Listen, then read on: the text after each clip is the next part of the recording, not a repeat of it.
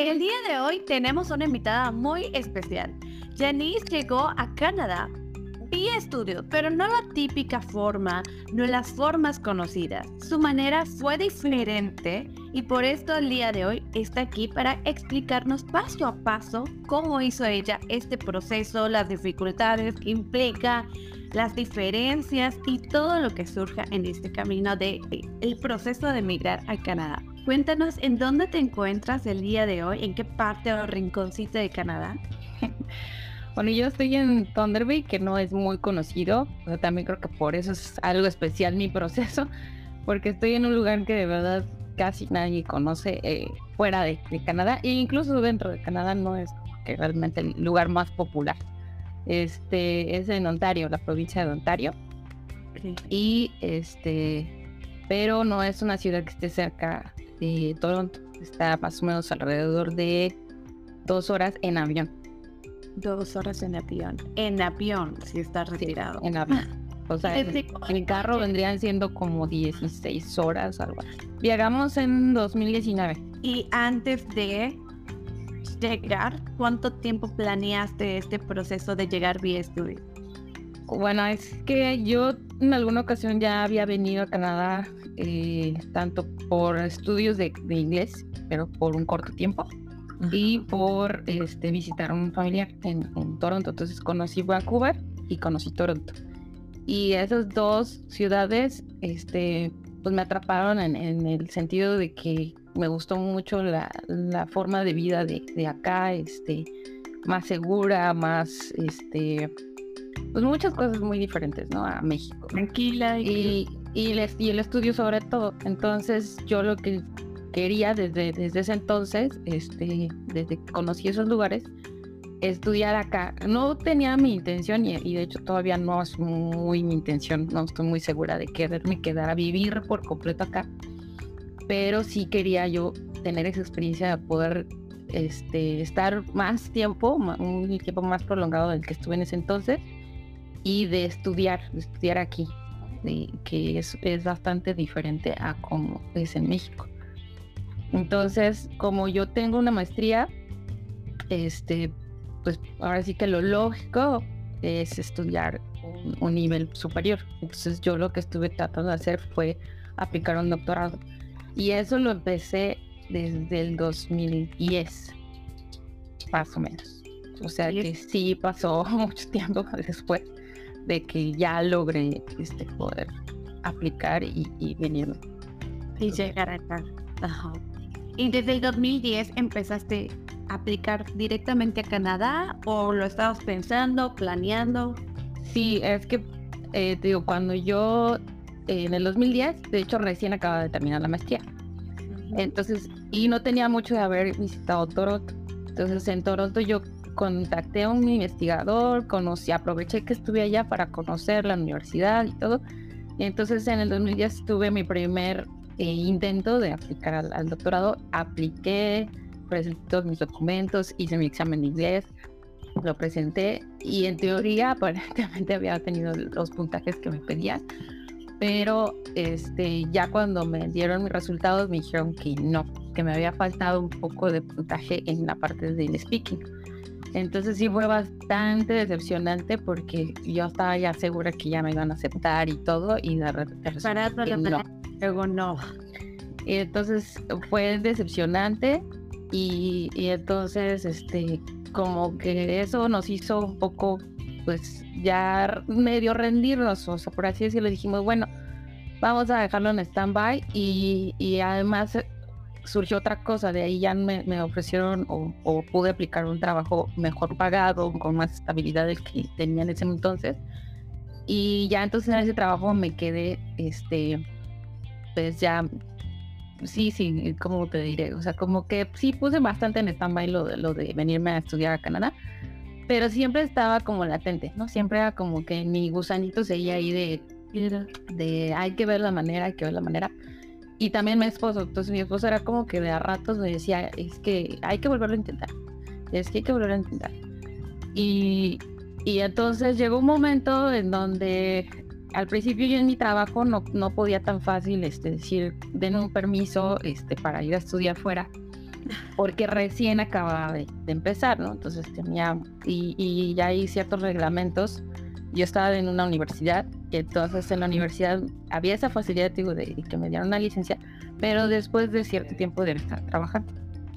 Entonces, este, entonces lo que hice fue como que analizar esa parte y ver qué era lo que yo necesitaba para poder este, tener la licencia y, ya este, eso fue lo que hice, ¿no? Que, que este, eh, revisé qué, qué requisitos necesitaba yo para que no tuviera yo trabas en ese sentido. Entonces ya vi que hasta que después de tres años y tenía yo también que tener este una evaluación por parte de mi universidad para, para que ellos vieran que, que sí cumplía ciertos requisitos.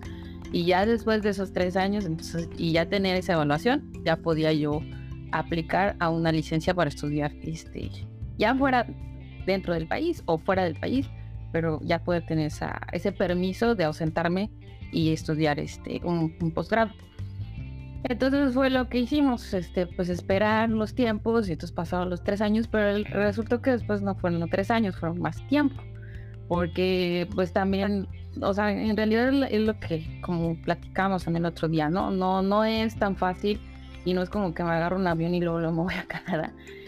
Porque hay que pensar muchas cosas, hay que realmente considerar un montón de factores y en nuestro caso, pues, este, no, no teníamos, pues sí, muchos recursos económicos, entonces sí empezamos a ahorrar, sí, este, fue de, vamos a, a juntar lo más que podamos, pero ya costeando lo, que es un posgrado a diferencia de un college o un este, curso de inglés, son muy caros, muy, muy caros. Entonces yo veía los costos y, y, para un internacional es el triple de lo que paga un residente canadiense. Entonces dije, no, o sea, es que si a mí no, yo no logro que me den una beca, algo que me ayude, yo no lo puedo costear, sinceramente. Entonces dije, no, este, necesitamos ver la, la forma de, de, que, de que yo pueda conseguir un, pues sí una beca o un financiamiento este en caso de que pues no no contemos el dinero y que era muy muy probable entonces entonces fue lo que empecé a hacer o sea buscar este un, una beca ya fuera aquí este de Canadá porque también las hay o de mi país y pues de fin de México y entonces todo ese proceso de investigar, de ver también la universidad, cuál se me acomodaba, también de acuerdo a presupuesto, todo eso, todo eso, fue un proceso muy largo. Y luego además después se nos agregó el hecho de que pues ya tuvimos a nuestra hija. Y entonces también era ahora considerar a dónde y cómo movernos ya ahora con una niña. Entonces... Y a pesar de que tuviste una hija, ¿no pensaste, ok, bueno, ya tengo mi familia, ya, ahora sí no me voy porque pues... Pues no, al, contrario, fue un poco más bien de, de apurarnos, porque cuando tuvimos a nuestra hija, fue así de, si no lo hacemos ahorita, más adelante menos lo vamos a hacer. O sea, porque fue nuestro pensar fue, mientras más chiquita, más fácil va a ser que ella se adapte al, idioma, a la gente, a la cultura y todo. Y en cambio más grande va a ser más difícil. Entonces fue nuestro, nuestro como que incentivo incluso, fue como de, si no lo hacemos ahorita, no lo vamos a hacer después ya. O sea, entonces dio una vez. Sí, pero también fui, sí, fue como esperar de todos modos, porque este, investigamos, bueno, yo investigué sobre todo que eh, las escuelas para los niños empiezan, dependiendo de la provincia, empiezan a los cuatro o los cinco años. Y entonces, este, si íbamos con ella demasiado chiquita, íbamos a tener que pagar un daycare o una guardería o algo así y son costosísimas, costosísimas. Y entonces dijimos, no, tampoco. Entonces también tratamos de que se acomodaran los tiempos a que ella ya tuviera una edad que pudiera entrar a la escuela. Para que así yo al momento que estuviera estudiando, ella estuviera en la escuela. O que si mi esposo consiguió trabajo, pues también no se preocupara de, pues ahora dónde dejo a la niña. Porque literal nos venimos nosotros tres solos contra el mundo porque no hay nadie aquí que, que, nos ayude en nada, en, ningún sentido. Oye, ¿y cómo te fue ahorita que mencionaste que la primera vez que lo intentaste te faltó inglés? Ok, la segunda fue la buena y ¿qué hiciste con el tema del inglés? Bueno, y la segunda no fue tan segunda. En realidad, para aplicar a esta vez, hice, me parece que fueron tres o cuatro veces el examen. ¿Qué examen presentaste? El TOEFL. Ah. Es que para, para cuestiones académicas, este, de un posgrado, incluso licenciatura, te piden, tienen varios este, exámenes que, te, que, te, que puedes aplicar pero dentro de ellos está el TOEFL, que a diferencia de una, de un, creo que para la residencia no te cuentan el, el TOEFL, es nada más y el IELTS y creo que el CELTIC también. Pero para cuestiones este, de escuelas académicas sí te aceptan el TOEFL. Entonces yo presenté el TOEFL porque era el que ya estaba como más familiarizada con él. Este, pero pues también lo que, o sea, imagínate, yo de la primera vez que apliqué, que fue en 2010, ahora que fue en 2018 fue cuando hice ese proceso para, para poder venirnos, pues cuánto hubiera pasado ocho años. Entonces yo realmente no tenía como mucho con quién practicar otra vez este con quién reforzar mi, idioma. La parte del reading y, listening y hasta el writing no es tan difícil o no fue tan difícil para mí este porque eh, dentro de lo que yo hacía en la universidad seguía practicando esas partes. O sea, yo siempre he visto muchos programas en inglés, entonces el listening lo, tengo bastante desarrollado. La parte de escribir también, porque a veces he escrito artículos y cosas en inglés. En la parte de, del reading, pues siempre estoy leyendo artículos y cosas en inglés. Pero el speaking, no, o sea, imagínate, estaba yo en una universidad que, que de hecho está enfocada a cuestiones como la atención a comunidades rurales. Y entonces, este, pues no, prácticamente el, el inglés no lo manejaba. O sea, sí había, de hecho, clases de inglés para los chavos y todo, pero era muy poquita la oportunidad que yo tenía de practicar, este, hablar con alguien en inglés. Entonces, fue bien complicado y ya de, de, repente buscándole y buscándole, sí encontré, de hecho, un compañero mío de la universidad me hizo favor. Este, ya no supe ni cómo fue que entramos en que así él me empezó a, este, ayudar, eh, que era maestro de inglés, y entonces él empezó a ayudar con la parte del speaking, este, reforzar más este, las otras áreas, y luego después coincidió que también yo tenía un estudiante que yo no sabía que él hablaba inglés porque él había vivido prácticamente toda su vida en Estados Unidos y no sé cómo fue, también tiene una historia bien, bien extraña, que fue a terminar a, la, universidad ahí donde yo estaba.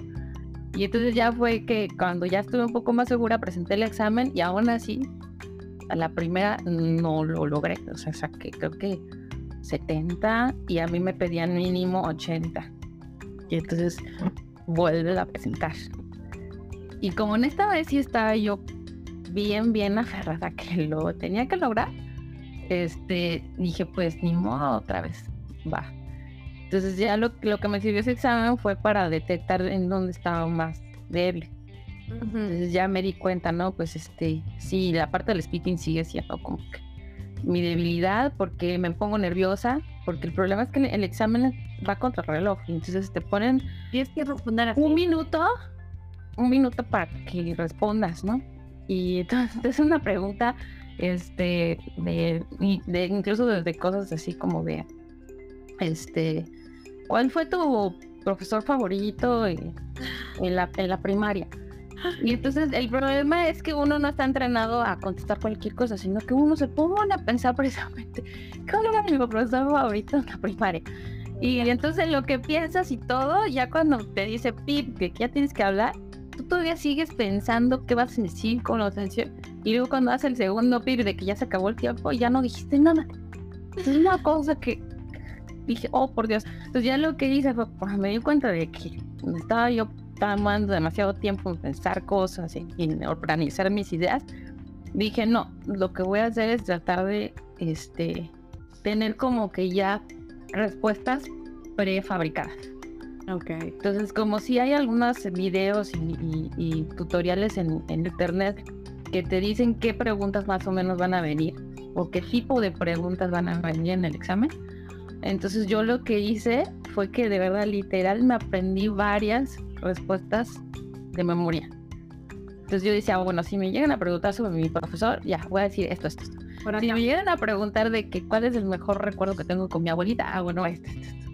Entonces hasta como el tercero fue donde ya saqué arriba de los 80 que me pedían. Ajá. Pero tuve que hacerlo tres veces. Oye, y ok, y tienes este puntaje de inglés y puedes aplicar para cualquier universidad, para cualquier escuela o no, también es, dependiendo de la universidad. La universidad te pone el, el puntaje Ajá. y hay universidades que te ponen todavía arriba de eso. O sea, yo por eso escogí las universidades sabiendo y me oyó un poco mi debilidad y los tiempos que tenía para, hacer las cosas, este, escogí las universidades que tuvieran menos de 100. La verdad no voy a llegar a los 100. Entonces voy a buscar universidades, espero que las encuentre, que, que me pidan menos de 100. Entonces encontré tres universidades y de esas tres universidades ya dije, bueno, pues ahora sí que mi método de descartes va a ser mi propio examen. Si no logro y ya las otras dos pedían 80, 85, una cosa así. Entonces ya cuando pasé mi examen con arriba de 80, pues ya nada más me quedaron dos opciones. Entonces, ya la, otra se descartó solo, ¿no? Prácticamente. Y luego que presentaste el examen y todo se dio más rápido, ¿ese proceso fue ya más rápido o no tanto? Ya una vez teniendo el examen, sí fue más rápido, porque este, es que no, no es lo decisivo, ¿verdad? Cuando te aceptan, no, tu examen de inglés no necesariamente que lo tengas este, el, requisito como, como ellos lo piden, va a significar que te acepten. Pero es un poco más rápido porque pues ya, ya este, en teoría tú ya debes de tener todo lo demás. O sea, todo lo demás me refiero a que debes de haber contactado al investigador, porque tienes que tener un investigador con el que contactes. Tienes que tener este pues toda tu documentación de, de, tus estudios previos, de licenciatura, de maestría, para el, para el caso de doctorado. Si fuera una maestría, pues tienes que tener la licenciatura, los, los papeles de, de, este, de tu lista de materias, de calificación, tipo de cosas. Y tienes que tener también este, una carta de motivos de por qué quieres hacer este posgrado, para qué, por qué qué, qué, proyecto es el que estás pensando hacer. En algunos casos te piden que ya lo tengas más desarrollado, en otros no. O sea, también depende de la universidad. Algunos requisitos cambian. Ah, Para esta universidad solamente me pedían que yo tuviera mis calificaciones y que obviamente fuera arriba de 8.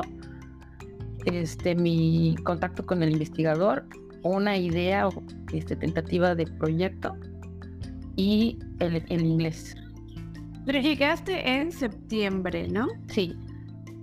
Y en la documentación ya las tenías toda en julio. Sí, es que lo que yo hice fue que aunque no pasara los exámenes de inglés, yo a la par iba haciendo lo demás. Entonces iba yo consiguiendo este, ajá, mi, o sea, mi documentación en español todavía la tenía. El problema es que te piden que todo lo traduzcas en inglés. Entonces eso fue lo que fui haciendo. Entonces mientras yo iba, que si pasaba o no el examen, yo bueno, pues ya debo de tener todo, todo lo demás.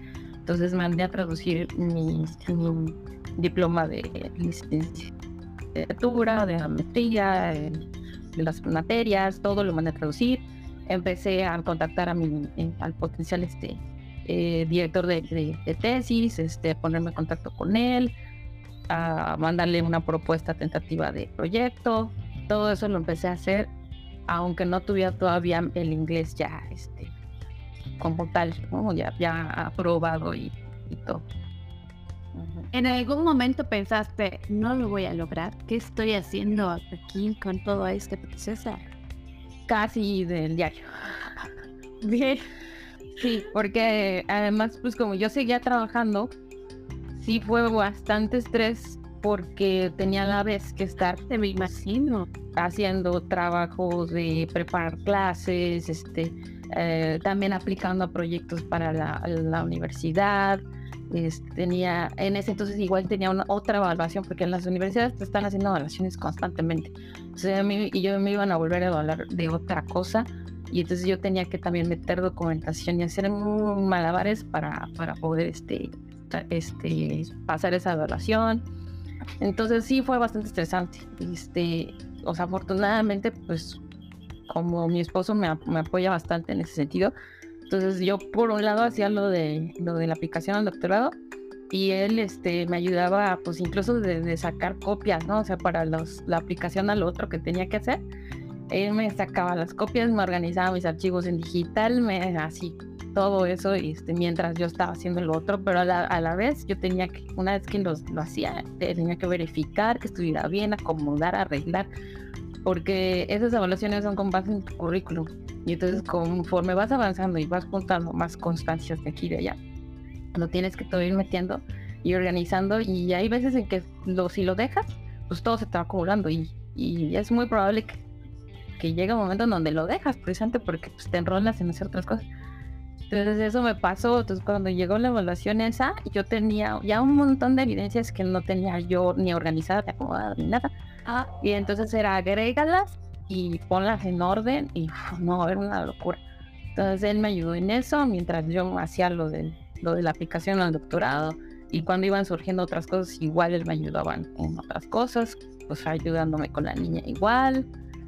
Oh, ¿Cuánto tiempo estuviste así con este estrés? ¿Un año, seis meses? Sí, como un año, digo, porque en 2018 fue cuando ya dijimos, ya, ya ahora sí, vamos a ponernos este, las pilas para aplicar y ya no, no seguir presente postergando y postergando y postergando creo que, no acuerdo si en octubre, noviembre que mandé ya mi, mi aplicación.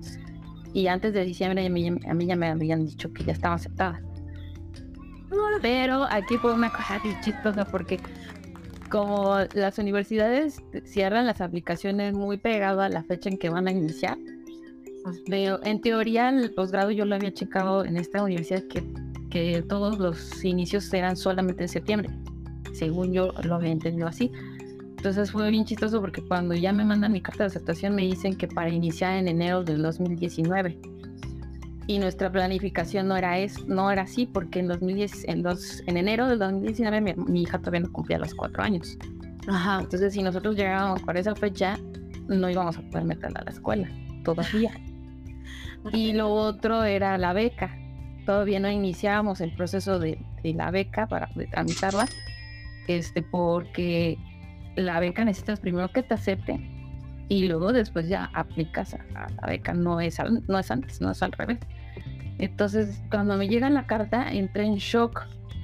Pues como que, ¿y ahora cómo le voy a hacer para ir en enero? No puede ser. Y hasta me sentí bien triste porque dije, voy a tener que decir que no y a lo mejor voy a tener que hacer otra vez todo el proceso para volver a aplicar. Y estaba yo que ya no sabía yo qué hacer, entré en desesperación. Me que ese día yo estaba en la universidad y le hablé a mi esposo y entonces él dejó lo que estaba haciendo para ir conmigo. Y entre los dos empezamos a ver qué posibilidades teníamos de que me decía, pues tú, tú te vas primero y yo después te alcanzo y este y pues pagamos lo, lo que lo que corresponde al primer semestre con nuestro dinero. Y entonces estábamos así, ¿qué hacemos? ¿Qué hacemos? Cuando de repente, no sé cómo me dice él, y dice, bueno, ¿y por qué no las escribes y dices que tú estabas aplicando para septiembre, no para enero? Y a ver qué te dicen. Y yo, ¿será? ¿Qué tal si me dicen que, que es lo que tengo que repetir el proceso? Y me dice, bueno, pues es que si no preguntas, no salir de la duda. Y yo, ok, y entonces sí, fue lo que hice, que mandé un correo y les dije, bueno, es que yo, mi intención era entrar en septiembre, no en enero porque según lo que yo revisé en la página, empiezan en, septiembre. Y entonces ya me contestan y me dicen, este, ah, bueno, entonces lo que vamos a hacer es volver a meter tu solicitud como si fuera otra vez desde cero. Se va a volver a procesar y para tal fecha te damos respuesta y se recorrería entonces este, tu, tu, tu aceptación en vez de en enero a septiembre. Pero me quedó la duda y dije, o sea, si hacen todo eso, quiere decir que me van a volver a evaluar y van a volver a, a, checar si sí soy aceptable o no. Y entonces ya volví a preguntar y me dijeron, no, no, no, es nada más como que tenemos que hacer el protocolo de volver a, meter tus datos para, claro, ajá, para poder recorrer tu, tu fecha de entrada. Y yo, ah, ok. Y entonces dije, qué bueno. Y entonces ya fue como que ya nos relajamos. Y dijimos, ok. Así ah, sí, porque entonces ya nos daba el tiempo de aplicar a la beca. Pero si no, o sea, sí hubiera sido O sea, una, una decisión muy, muy difícil. O sea, decir, bueno, si nos aventamos me vengo yo sola o de plano ya. Ya fue y volver a intentar otra vez, ¿no? Hacer todo el proceso. ¿Y llegaste con tu familia, con tu esposo y tu hija? Sí, o sea, esa era la, la, idea, ¿no? O sea, venirnos en septiembre implicaba que ahí sí ya nos podíamos venir los tres. Y entonces sí nos venimos los tres desde, desde el día uno. Ah, ¡Qué alivio! ¡Qué alivio ya! ¿Viste? Sí, sí, fue bien cardíaco. No, bueno, todo. De ahí sí yo siendo cardíaco, todo. Desde ya después de aplicar la beca fue otro rollo este, también dependíamos mucho de que me dieran la beca para podernos también venir. ¿Cuántos años es, por cuántos años te ganaste esta beca? ¿Cuántos años es? Es por el tiempo que dura todo. O sea, posgrado son cuatro años. Cuatro años.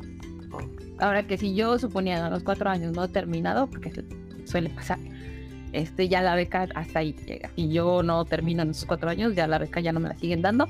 Ya tengo yo que ver cómo costearme lo demás o que investiguen pues con, con mucho detenimiento todo lo que pues, yo investigué, o sea, qué posgrados son los que se acomodan a lo que tú quieres, no nada más en términos académicos, sino económicos, que estén en, situados en un lugar que también económicamente esté alcance, porque una cosa es la universidad, o sea, hay universidades que son económicas, pero aún así están en lugares costosos, y al revés, porque sí me llegó a pasar que vi algunas universidades que eran relativamente caras, pero el costo de vida en la ciudad era más barato. Entonces tienes que encontrar ese equilibrio entre que la universidad no sea costosa y también los costos de vida en, en, la ciudad. Entonces son ambos. Porque si puedes trabajar, en mi caso, por ejemplo, este, yo trabajo eh, 10 horas a la semana en, la misma universidad. La misma universidad me dio esa facilidad. Pero este con eso apenas tenemos un pequeño excedente ya con muy aparte de la beca. Y mi esposo trabajó unos meses, este, pero eh, igual fue que era medio tiempo y pues tampoco no era como que super sueldo, entonces por lo mismo. Entonces e, esas dos cosas nos ayudó a juntar dinero para, para comprar nuestro carro.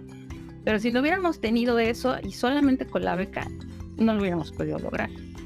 No, estaría Entonces, eh, o sea, sí hay que valorar mucho esa parte económica, dependiendo también, pues, con, con qué presupuesto vengas. Si es solamente tu dinero, pues con más razón tienes que eficientar tu, tus gastos.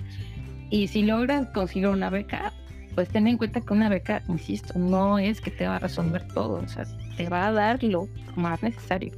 Okay. Y eh, llegas con tu esposo y a tu esposo le otorgaron un permiso de trabajo.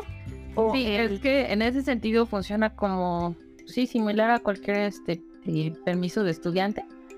Que si tú sacas tu permiso de estudiante y vienes con tu pareja, este te dan el, a la pareja le dan el open work permit. Entonces nada más que aquí la ventaja es que como es más tiempo, o sea, son cuatro años, entonces él tiene ese permiso de trabajo por cuatro años. O sea, como la mayoría viene nada más por lo del college y son dos años, un año, entonces el permiso de, trabajo abierto para la pareja pues, es reducido. En cambio aquí de más tiempo. Incluso noto que planeaste, además de los tiempos, el elegir el lugar al que ibas a llegar que te beneficie con el tema de la escuela con tu hija. Ah, sí, la escuela y la economía. Sí, es que decía, eh, las escuelas con mayor demanda y que son más reconocidas en Canadá, pues suelen estar en las ciudades más grandes. Ajá. Entonces fueron dos cosas, o sea que yo creo que la verdad estuvo bien que en su momento no, pues sí, no, no logré que me aceptaran ni nada porque pues en ese entonces como que no le había averiguado bastante y, no me había caído en cuenta de que la beca no me iba a poder sufragar los, los gastos que implicaba vivir en una ciudad más grande. Entonces algo que ya pudimos darnos cuenta y averiguamos ahora, a diferencia de, la primera vez que lo, lo quisimos intentar, fue eso, o sea, que en qué lugares, este, qué universidades eh, estaban ubicadas en, sitios que el costo de vida fuera menor. Y lo otro es, eh, lo, como dices tú, de la escuela con mi hija, eh, por provincia cambia. Entonces hay provincias en donde pueden entrar a estudiar desde los cuatro años y otras en donde no, hasta los cinco. Entonces eso fue algo decisivo porque cuando vimos que había universidades que sí tenían el nivel de inglés que yo quería, o sea, que, no pedían tanto, pero estaban ubicadas en lugares en donde las escuelas para mi hija tenía que ser este que entrara ella hasta los cinco años, pues eso iba a implicar que teníamos que pagar guardería o la otra era tenernos que esperar un año más para poder hacer todo el proceso.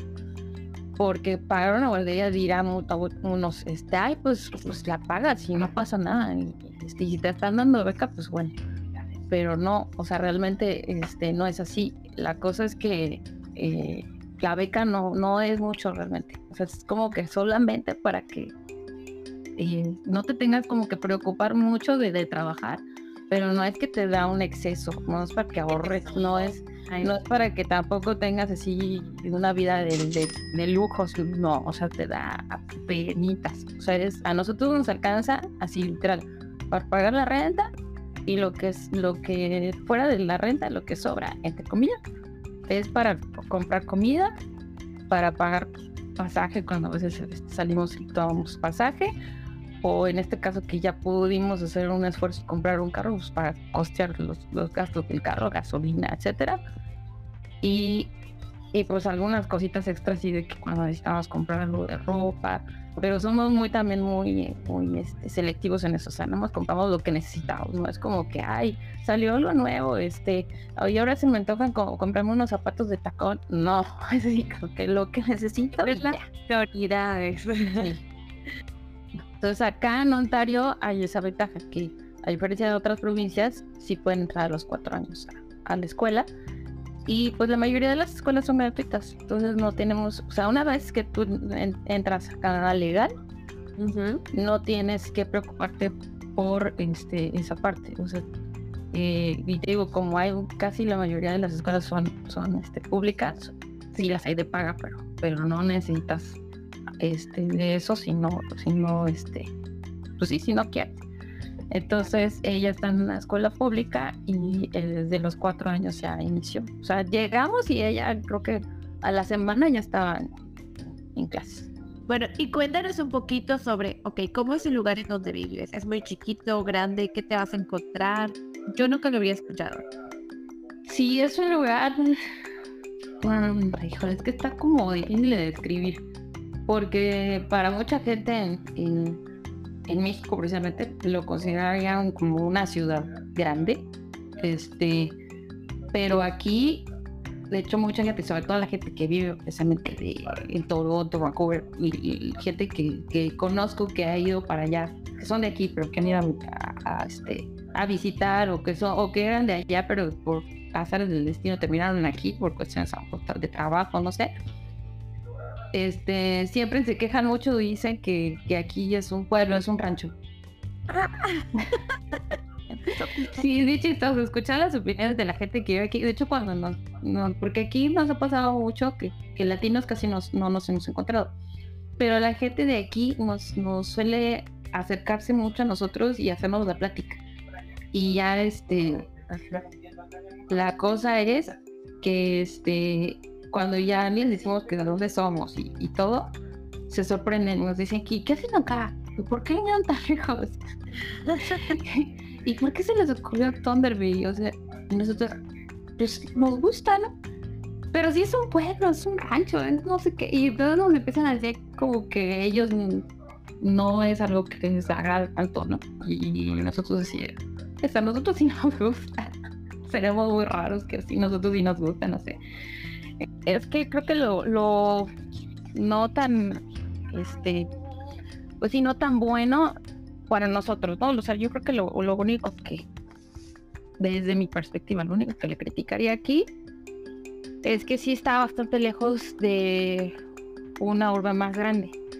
Y porque este sí es importante para nosotros, pues precisamente si nos quisiéramos mover en algún momento a, a México, Este, no es como que nada más agarras un camión y te trasladas a, en este caso a Toronto, y agarras tu avión y te vas, sino que tenemos que agarrar un avión forzosamente para llegar nada más a Toronto y luego de, Toronto ya irnos, este, ya sea al DF o, o, a Cancún o a Mérida, ¿no? Que, que, nos queda cerca para la familia de mi esposo que él es por allá.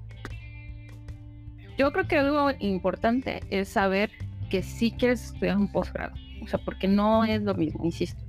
Aunque digo, yo no estudié en ningún college de acá ni nada, por lo que he visto, lo que conozco, gente que sí me ha platicado, este, es, pues es totalmente diferente. O sea, en, un college son materias, este, sí te preparas y todo, pero todo es como un proceso, este, muy guiado y muy de, pues solamente tomas las materias, a lo mejor haces tareas, este, haces algún proyecto para cada materia, pero no, no es eh, un proceso como el que yo estoy pasando, de que aparte de materias yo tengo que, bueno, a lo mejor es que no, no di más detalle en ese sentido.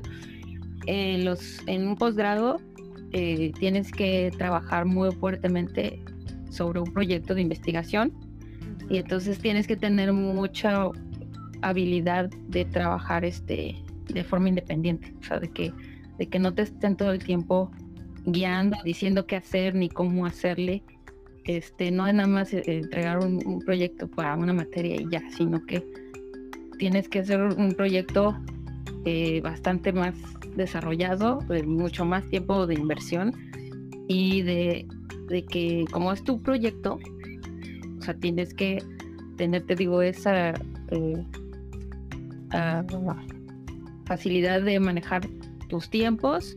Organizar. Y de, y de ser, te digo, bastante independiente de, que sí vas a tener una persona que te va a dirigir tu tesis, pero no va a ser el que te diga qué y cómo hacerlo. O sea, él te va a guiar, pero nada más.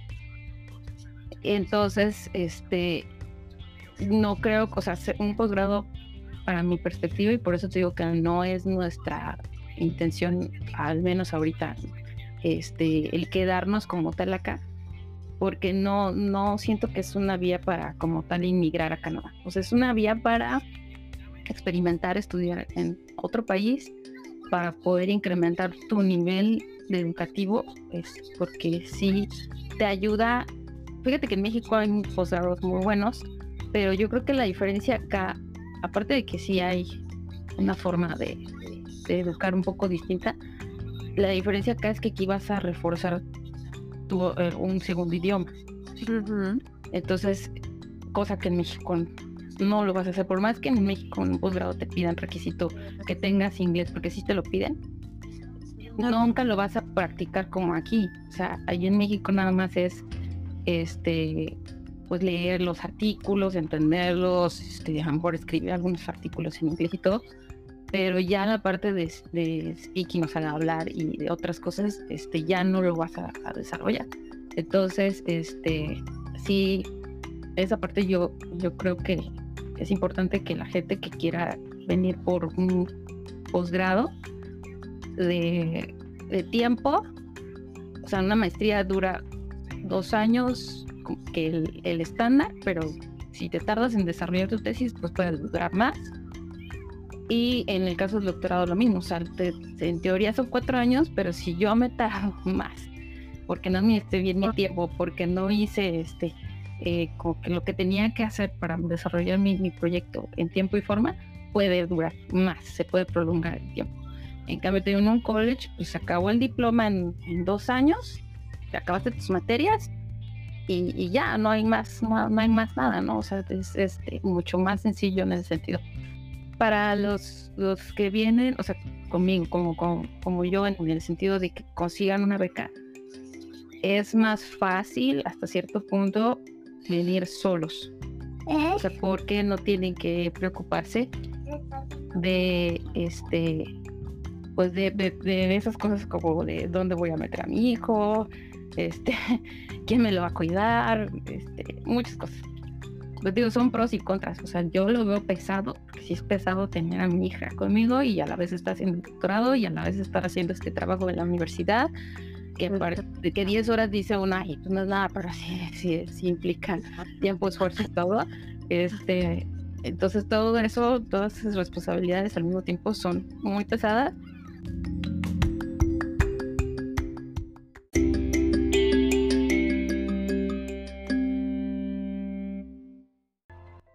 El día de hoy tenemos una invitada muy especial.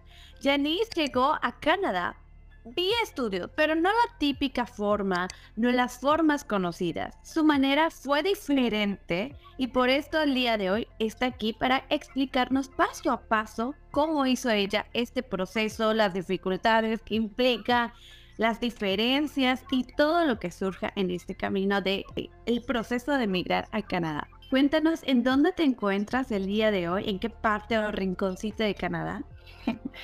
Bueno, yo estoy en Thunder Bay, que no es muy conocido. O sea, también creo que por eso es algo especial mi proceso, porque estoy en un lugar que de verdad casi nadie conoce eh, fuera de, Canadá, e incluso dentro de Canadá no es como que realmente el lugar más popular. Este es en Ontario, la provincia de Ontario. Y este, pero no es una ciudad que esté cerca de Toronto. Está más o menos alrededor de dos horas en avión. Dos horas en avión. En avión, si está retirado. En avión.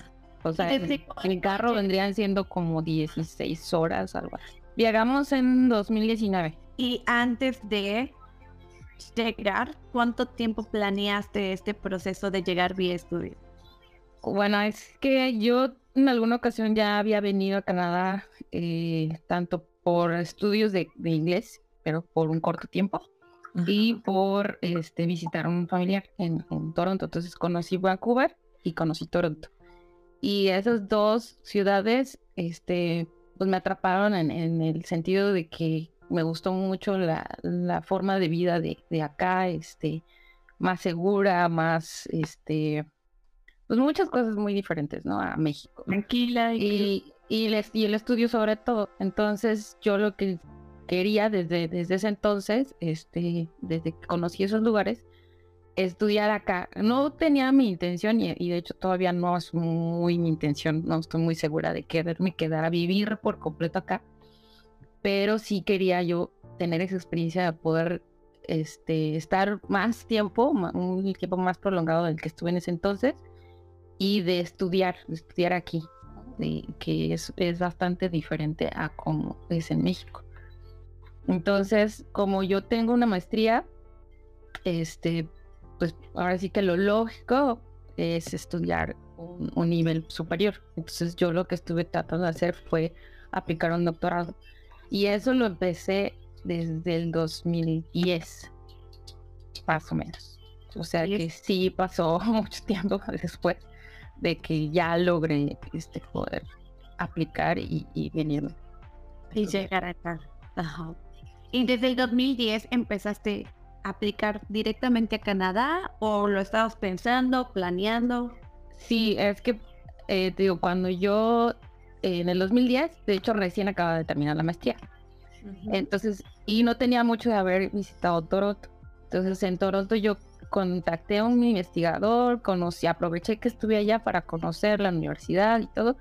Y entonces en el 2010 tuve mi primer eh, intento de aplicar al, doctorado. Apliqué, presenté todos mis documentos, hice mi examen de inglés, lo presenté y en teoría aparentemente había tenido los puntajes que me pedían. Pero este, ya cuando me dieron mis resultados me dijeron que no, que me había faltado un poco de puntaje en la parte del speaking. Entonces sí fue bastante decepcionante porque yo estaba ya segura que ya me iban a aceptar y todo y de repente no. Luego no. Y entonces fue decepcionante y, y entonces este como que eso nos hizo un poco pues ya medio rendirnos, o sea, por así decirlo, dijimos, bueno, vamos a dejarlo en stand-by y, y además surgió otra cosa, de ahí ya me, ofrecieron o, pude aplicar un trabajo mejor pagado, con más estabilidad del que tenía en ese entonces. Y ya entonces en ese trabajo me quedé, este, pues ya, sí, sí, ¿cómo te diré? O sea, como que sí puse bastante en stand-by lo, lo de venirme a estudiar a Canadá, pero siempre estaba como latente, ¿no? Siempre era como que mi gusanito seguía ahí de De hay que ver la manera, hay que ver la manera. Y también mi esposo, entonces mi esposo era como que de a ratos me decía, es que hay que volverlo a intentar, es que hay que volverlo a intentar. Y, y entonces llegó un momento en donde al principio yo en mi trabajo no, no podía tan fácil este, decir, den un permiso este, para ir a estudiar fuera, porque recién acababa de, empezar, ¿no? Entonces tenía, y, y, ya hay ciertos reglamentos. Yo estaba en una universidad, y entonces en la universidad había esa facilidad, digo, de, que me dieran una licencia, pero después de cierto tiempo de estar trabajando. Entonces, este, entonces lo que hice fue como que analizar esa parte y ver qué era lo que yo necesitaba para poder este, tener la licencia y, ya este, eso fue lo que hice, ¿no? Que, que este, eh, revisé qué, qué requisitos necesitaba yo para que no tuviera yo trabas en ese sentido. Entonces ya vi que hasta que después de tres años y tenía yo también que tener este una evaluación por parte de mi universidad para, para que ellos vieran que, que sí cumplía ciertos requisitos, y ya después de esos tres años, y ya tener esa evaluación, ya podía yo aplicar a una licencia para estudiar, este, ya fuera dentro del país o fuera del país, pero ya poder tener ese permiso de ausentarme y estudiar este, un, posgrado. Entonces fue lo que hicimos, este, pues esperar los tiempos y entonces pasaron los tres años, pero resultó que después no fueron tres años, fueron más tiempo, porque pues también o sea, en realidad es lo que como platicamos en el otro día, ¿no? No, no es tan fácil y no es como que me agarro un avión y luego, lo me voy a Canadá. Porque hay que pensar muchas cosas, hay que realmente considerar un montón de factores y en nuestro caso, pues, este, no, no teníamos, pues sí, muchos recursos económicos, entonces sí empezamos a ahorrar, sí, este, fue de, vamos a, a juntar lo más que podamos pero ya costeando lo, lo, que es un posgrado, a diferencia de un college o un este, curso de inglés, son muy caros, muy, muy caros. Entonces yo veía los costos y, y, para un internacional es el triple de lo que paga un residente Entonces dije, no, o sea, es que si a mí no, yo no logro que me den una beca, algo que me ayude, yo no lo puedo costear, sinceramente. Entonces dije, no, este, necesitamos ver la, forma de, que, de que yo pueda conseguir un, pues una beca o un financiamiento. Este, en caso de que pues no, no el dinero y que era muy, muy probable. Entonces, entonces fue lo que empecé a hacer, o sea, buscar este un, una beca, ya fuera aquí este, de Canadá, porque también las hay, o de mi país, y porque de México.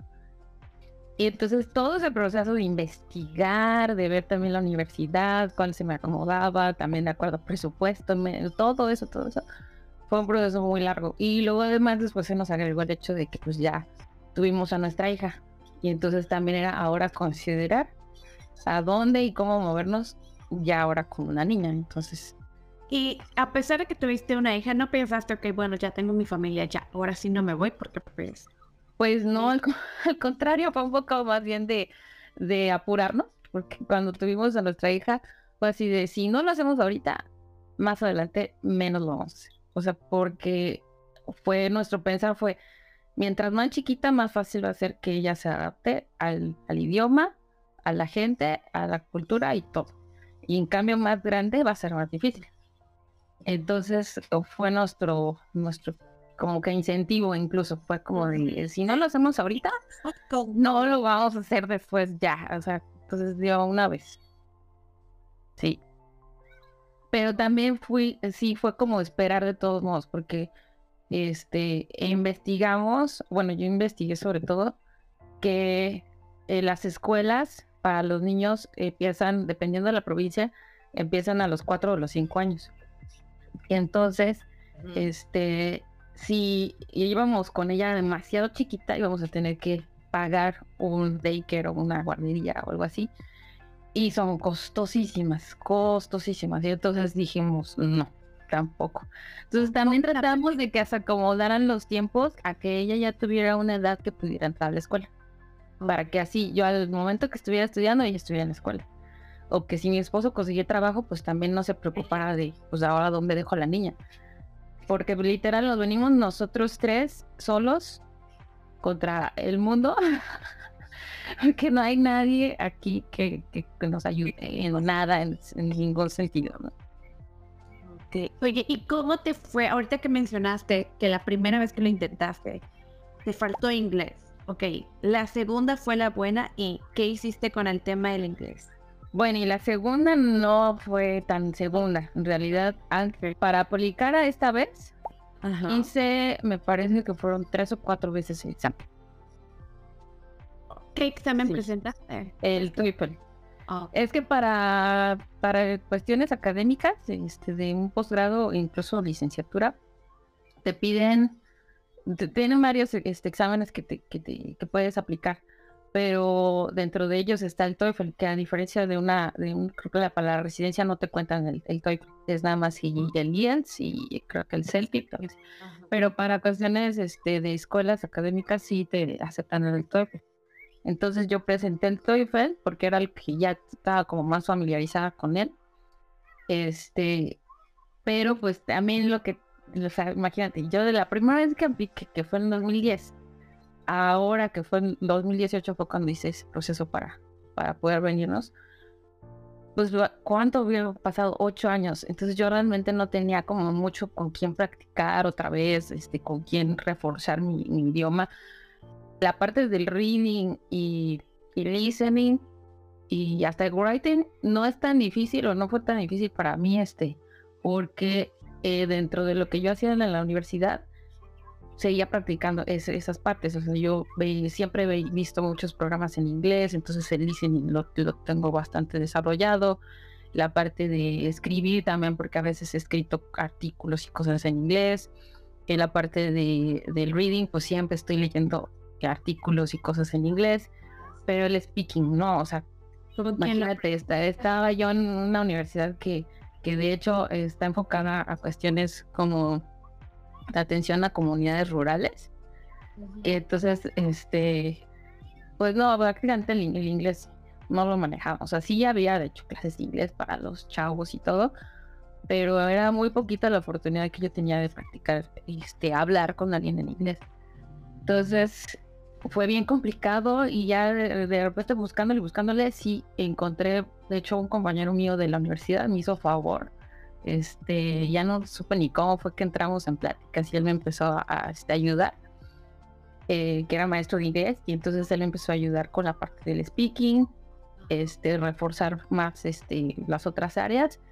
Y luego después coincidió que también yo tenía un estudiante que yo no sabía que él hablaba inglés porque él había vivido prácticamente toda su vida en Estados Unidos y no sé cómo fue, también tiene una historia bien, bien extraña, que fue a terminar a, la, universidad ahí donde yo estaba.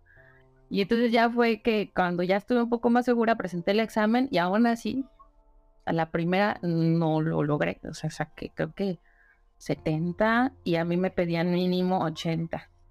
Y entonces vuelve a presentar.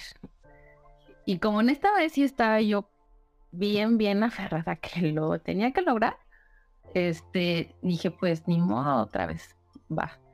Entonces ya lo, lo que me sirvió ese examen fue para detectar en dónde estaba más débil. Entonces ya me di cuenta, ¿no? Pues este, sí, la parte del speaking sigue siendo como que mi debilidad porque me pongo nerviosa, porque el problema es que el examen va contra el reloj, entonces te ponen Tienes que responder un minuto un minuto para que respondas, ¿no? Y entonces es una pregunta, este, de, incluso desde cosas así como de, este, ¿cuál fue tu profesor favorito en, la, en la primaria? Y entonces el problema es que uno no está entrenado a contestar cualquier cosa, sino que uno se pone a pensar precisamente, ¿cuál era mi profesor favorito en la primaria? Y entonces lo que piensas y todo, ya cuando te dice Pip que ya tienes que hablar, tú todavía sigues pensando qué vas a decir con la atención. Y luego cuando hace el segundo pib de que ya se acabó el tiempo, ya no dijiste nada. Es una cosa que dije, oh por Dios. Entonces ya lo que hice fue, pues, me di cuenta de que estaba yo tomando demasiado tiempo en pensar cosas y en organizar mis ideas. Dije, no, lo que voy a hacer es tratar de este, tener como que ya respuestas prefabricadas. Ok. Entonces, como si hay algunos videos y, tutoriales en, internet que te dicen qué preguntas más o menos van a venir o qué tipo de preguntas van a venir en el examen. Entonces yo lo que hice fue que de verdad literal me aprendí varias respuestas de memoria. Entonces yo decía, bueno, si me llegan a preguntar sobre mi profesor, ya, voy a decir esto, esto, esto. Si me llegan a preguntar de que cuál es el mejor recuerdo que tengo con mi abuelita, ah, bueno, este, este, esto. Entonces hasta como el tercero fue donde ya saqué arriba de los 80 que me pedían. Ajá. Pero tuve que hacerlo tres veces. Oye, y ok, y tienes este puntaje de inglés y puedes aplicar para cualquier universidad, para cualquier escuela o no, también es, dependiendo de la universidad. La universidad te pone el, el puntaje Ajá. y hay universidades que te ponen todavía arriba de eso. O sea, yo por eso escogí las universidades sabiendo y me oyó un poco mi debilidad y los tiempos que tenía para, hacer las cosas, este, escogí las universidades que tuvieran menos de 100. La verdad no voy a llegar a los 100. Entonces voy a buscar universidades, espero que las encuentre, que, que me pidan menos de 100. Entonces encontré tres universidades y de esas tres universidades ya dije, bueno, pues ahora sí que mi método de descartes va a ser mi propio examen. Si no logro y ya las otras dos pedían 80, 85, una cosa así. Entonces ya cuando pasé mi examen con arriba de 80, y pues ya nada más me quedaron dos opciones. Entonces, ok, ya la, otra se descartó solo, ¿no? O sea, prácticamente. Y luego que presentaste el examen y todo se dio más rápido, ¿ese proceso fue ya más rápido o no tanto? Ya una vez teniendo el examen, sí fue más rápido, porque este, es que no, no es lo decisivo, ¿verdad? Cuando te aceptan, no, tu examen de inglés no necesariamente que lo tengas este, el, requisito como, como ellos lo piden, va a significar que te acepten. Pero es un poco más rápido porque pues ya, ya este, en teoría tú ya debes de tener todo lo demás. O sea, todo lo demás me refiero a que debes de haber contactado al investigador, porque tienes que tener un investigador con el que contactes. Tienes que tener este pues toda tu documentación de, tus estudios previos, de licenciatura, de maestría. Para el, para el caso de doctorado, si fuera una maestría, pues tienes que tener la licenciatura, los, los papeles de, este, de tu lista de materias, de calificación, ese tipo de cosas. Y tienes que tener también este, una carta de motivos de por qué quieres hacer este posgrado, para qué, por qué qué, qué, proyecto es el que estás pensando hacer. En algunos casos te piden que ya lo tengas más desarrollado, en otros no. O sea, también depende de la universidad. Algunos requisitos cambian. Ah, okay. Para esta universidad solamente me pedían que yo tuviera mis calificaciones y que obviamente fueran arriba de 8. Este, mi contacto con el investigador, una idea o este, tentativa de proyecto y el, el inglés. Pero llegaste en septiembre, ¿no? Sí. Y en la documentación ya las tenías toda en julio. Sí, es que lo que yo hice fue que aunque no pasara los exámenes de inglés, yo a la par iba haciendo los demás. Entonces iba yo consiguiendo este, ajá, mi, o sea, mi documentación en español todavía la tenía. El problema es que te piden que todo lo traduzcas en inglés. Entonces eso fue lo que fui haciendo. Entonces mientras yo iba que si pasaba o no el examen, yo, bueno, pues ya debo de tener todo, todo lo demás. Entonces mandé a traducir mi, diploma de licenciatura, de maestría, de las materias, todo lo mandé a traducir. Empecé a contactar a mi, eh, al potencial este, eh, director de, de, tesis, este, ponerme en contacto con él, a mandarle una propuesta tentativa de proyecto. Todo eso lo empecé a hacer aunque no tuviera todavía el inglés ya este como tal, ya, ya aprobado y, todo. ¿En algún momento pensaste, no lo voy a lograr? ¿Qué estoy haciendo aquí con todo este proceso? Casi del diario. Bien. Sí, porque además, pues como yo seguía trabajando, sí fue bastante estrés porque tenía a la vez que estar. Te me imagino haciendo trabajos de preparar clases, este, eh, también aplicando a proyectos para la, universidad, Este, tenía, en ese entonces igual tenía una otra evaluación, porque en las universidades te están haciendo evaluaciones constantemente.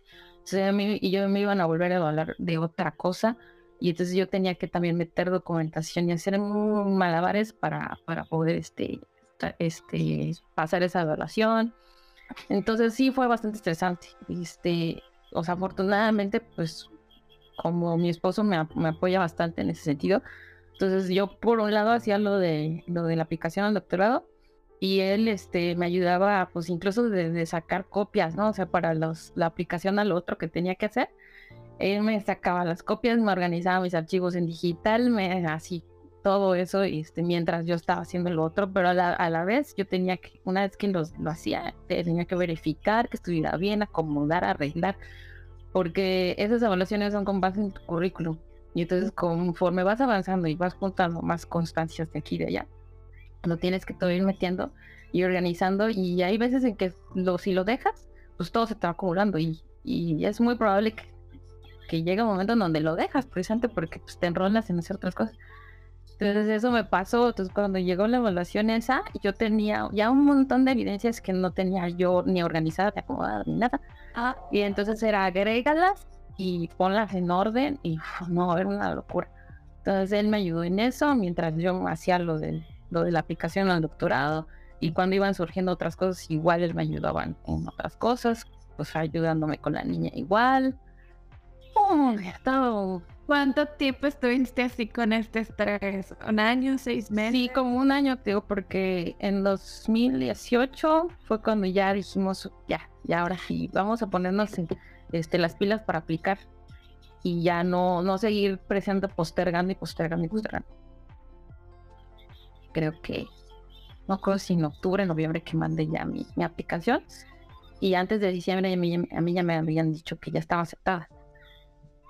Pero aquí fue una cosa chistosa porque como las universidades cierran las aplicaciones muy pegado a la fecha en que van a iniciar, pero en teoría, el posgrado yo lo había checado en esta universidad que, que todos los inicios eran solamente en septiembre. Según yo lo había entendido así. Entonces fue bien chistoso porque cuando ya me mandan mi carta de aceptación me dicen que para iniciar en enero del 2019. Y nuestra planificación no era es, no era así porque en 2010, en, dos, en enero del 2019 mi, mi, hija todavía no cumplía los cuatro años. Ajá. Entonces si nosotros llegábamos para esa fecha no íbamos a poder meterla a la escuela todavía. Y lo otro era la beca. Todavía no iniciábamos el proceso de, la beca para tramitarla, este, porque la beca necesitas primero que te acepten y luego después ya aplicas a, la beca. No es, no es antes, no es al revés. Entonces, cuando me llega la carta, entré en shock. Pues como que, ¿y ahora cómo le voy a hacer para irme en enero? No puede ser.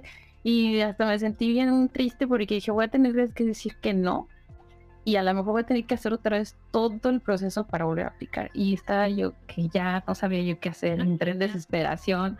Creo que ese día yo estaba en la universidad y le hablé a mi esposo y entonces él dejó lo que estaba haciendo para ir conmigo.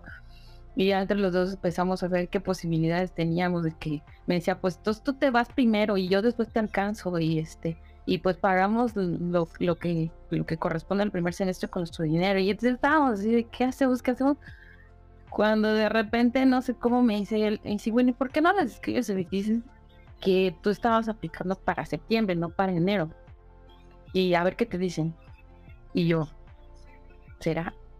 ¿Qué tal si me dicen que, que es porque tengo que repetir el proceso? Y me dice, bueno, pues es que si no preguntas, no salir de la duda. Y yo, ok, y entonces sí, fue lo que hice, que mandé un correo y les dije, bueno, es que yo, mi intención era entrar en septiembre, no en enero porque según lo que yo revisé en la página, empiezan en, septiembre. Y entonces ya me contestan y me dicen, este, ah, bueno, entonces lo que vamos a hacer es volver a meter tu solicitud como si fuera otra vez desde cero.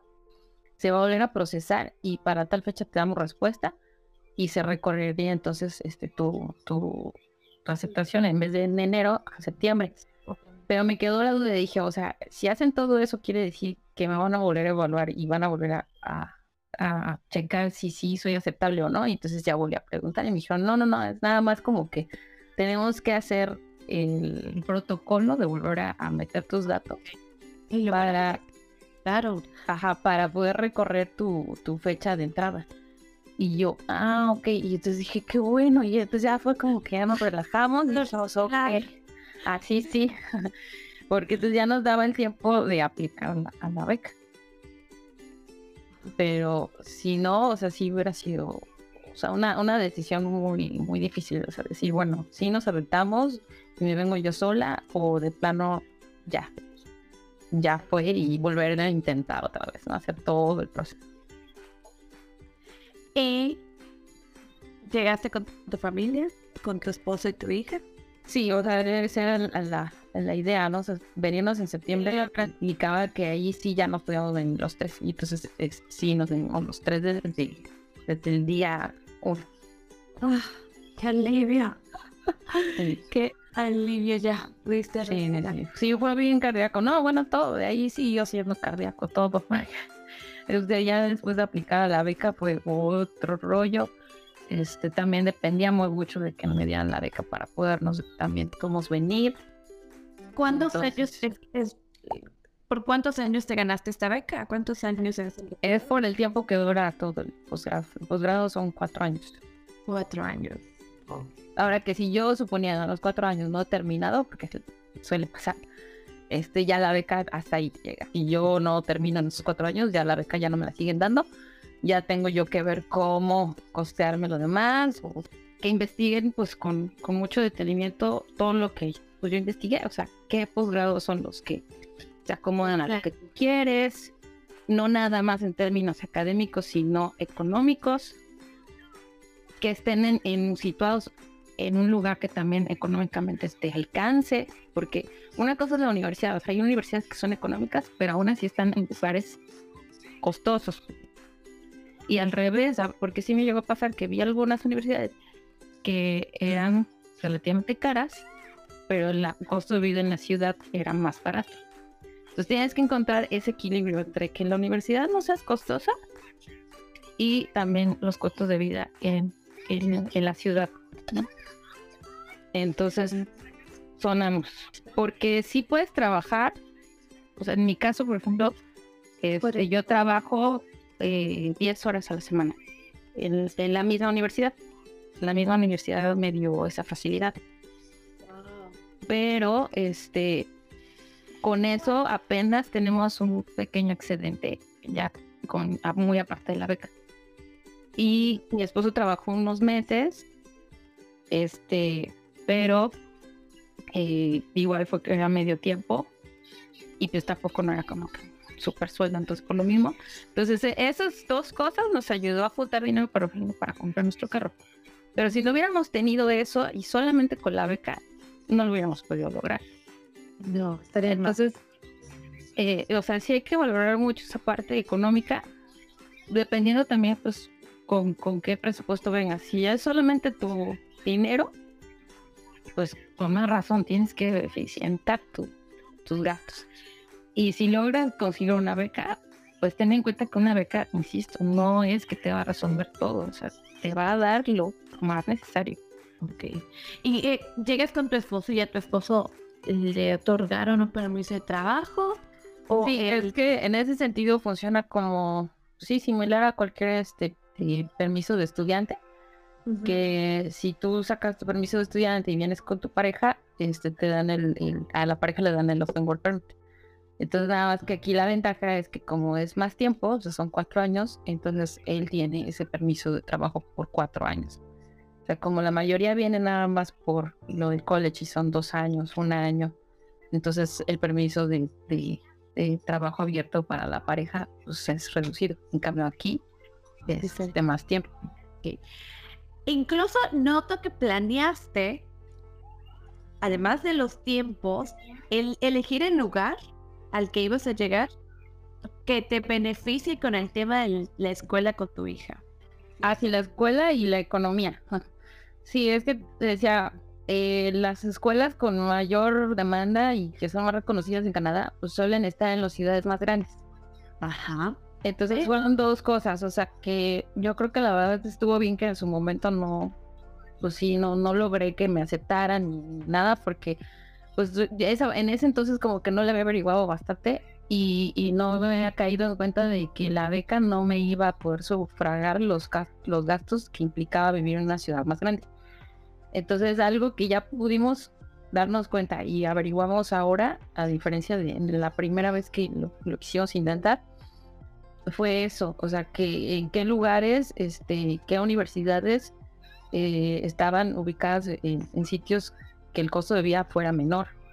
Y lo otro es, eh, lo, como dices tú, de la escuela con mi hija, eh, por provincia cambia. Entonces hay provincias en donde pueden entrar a estudiar desde los cuatro años y otras en donde no, hasta los cinco.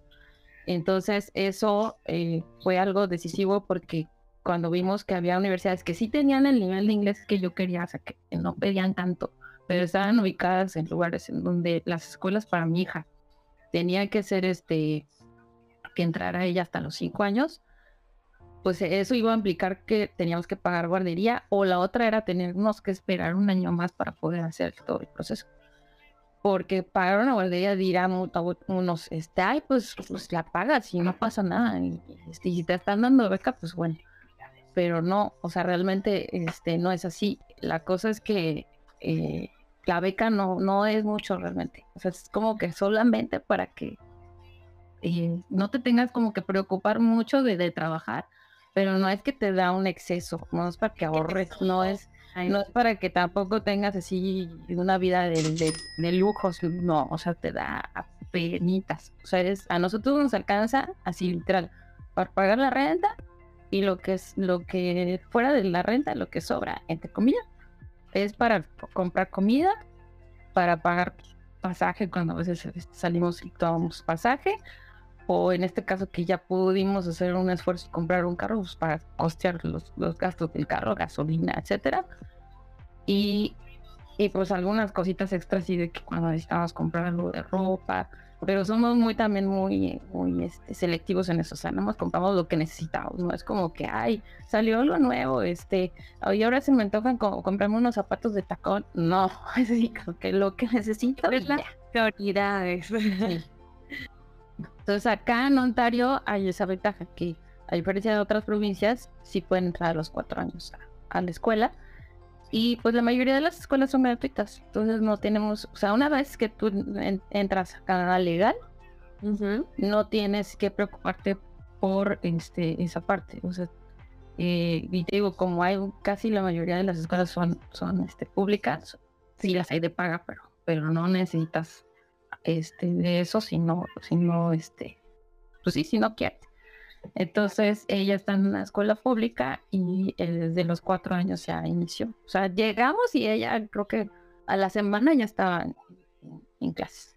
Bueno, y cuéntanos un poquito sobre, ok, ¿cómo es el lugar en donde vives? ¿Es muy chiquito, grande? ¿Qué te vas a encontrar? Yo nunca lo había escuchado. Sí, es un lugar, bueno, híjole, es que está como difícil de describir, porque para mucha gente en en México precisamente lo considerarían como una ciudad grande, este, pero aquí, de hecho, mucha gente, sobre todo la gente que vive precisamente en Toronto, Vancouver, gente que, que, conozco que ha ido para allá, que son de aquí, pero que han ido a, este, a visitar o que son, o que eran de allá, pero por pasar del destino terminaron aquí por cuestiones de trabajo, no sé este, siempre se quejan mucho y dicen que, que aquí es un pueblo, es un rancho. sí, es chistoso, escuchar las opiniones de la gente que vive aquí. De hecho, cuando nos, porque aquí nos ha pasado mucho que, que latinos casi nos, no nos hemos encontrado. Pero la gente de aquí nos, nos suele acercarse mucho a nosotros y hacernos la plática. Y ya este la cosa es que este cuando ya les decimos que de dónde somos y, todo, se sorprenden, nos dicen, ¿qué, qué hacen acá? ¿Por qué vinieron tan lejos? ¿Y por qué se les ocurrió Thunderbird? O sea, nosotros, pues nos gusta, ¿no? Pero sí es un pueblo, es un rancho, no sé qué. Y todos nos empiezan a decir como que ellos no es algo que les haga tanto, ¿no? Y nosotros decimos, a nosotros sí nos gusta. Seremos muy raros que sí, nosotros sí nos gusta, no sé es que creo que lo, lo no tan, este, pues sí, no tan bueno para nosotros, ¿no? O sea, yo creo que lo, único que desde mi perspectiva, lo único que le criticaría aquí es que sí está bastante lejos de una urbe más grande. Y porque este sí es importante para nosotros, pues precisamente si nos quisiéramos mover en algún momento a, a México, este, no es como que nada más agarras un camión y te trasladas a, en este caso a Toronto, y agarras tu avión y te vas, sino que tenemos que agarrar un avión forzosamente para llegar nada más a Toronto y luego de, Toronto ya irnos este ya sea al DF o, o, a Cancún o a Mérida, ¿no? Que, que, nos queda cerca para la familia de mi esposo que es por allá. Yo creo que algo importante es saber que si quieres estudiar un posgrado, o sea, porque no es lo mismo, insisto.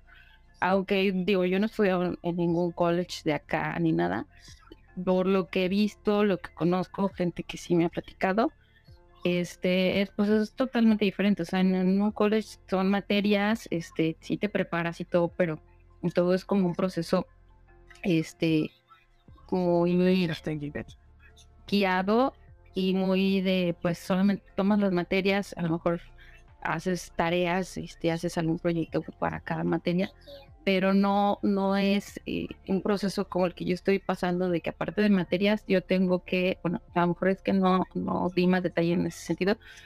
En, los, en un posgrado eh, tienes que trabajar muy fuertemente sobre un proyecto de investigación y entonces tienes que tener mucha habilidad de trabajar este de forma independiente, o sea, de que, de que no te estén todo el tiempo guiando, diciendo qué hacer ni cómo hacerle, este, no es nada más eh, entregar un, proyecto para una materia y ya, sino que tienes que hacer un proyecto eh, bastante más desarrollado, de mucho más tiempo de inversión y de, que como es tu proyecto, o sea, tienes que tener, te digo, esa eh, ah, facilidad de manejar tus tiempos. Organizar. Y de, y de ser, te digo, bastante independiente de, que sí vas a tener una persona que te va a dirigir tu tesis, pero no va a ser el que te diga qué y cómo hacerlo. O sea, él te va a guiar, pero nada más.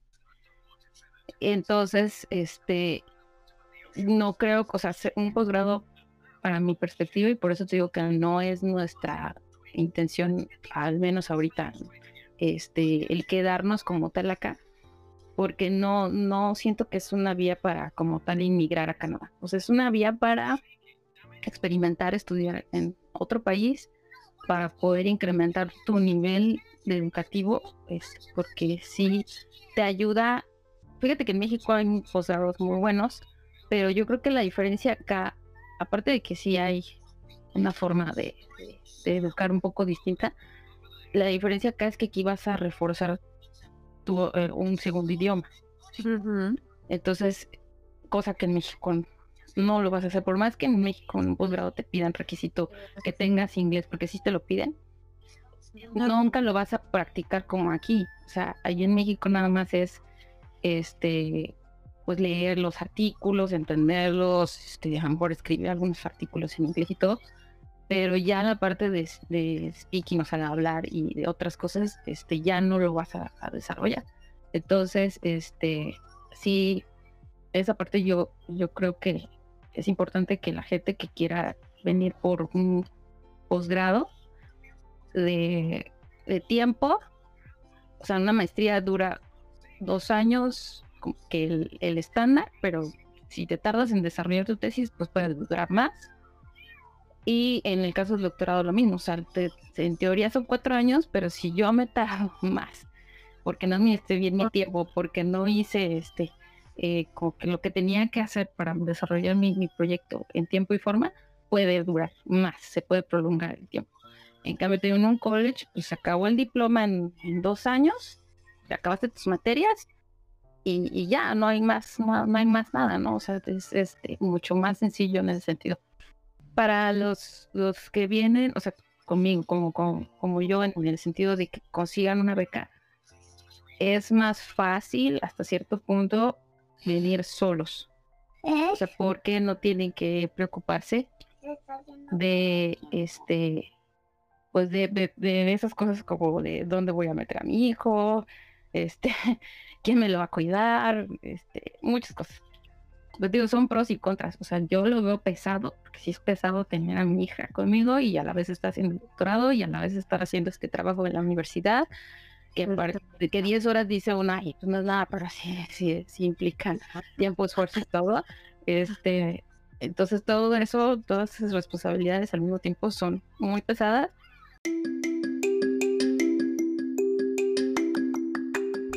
¿En algún momento pensaste, no lo voy a lograr? ¿Qué estoy haciendo aquí con todo este proceso? Casi del diario.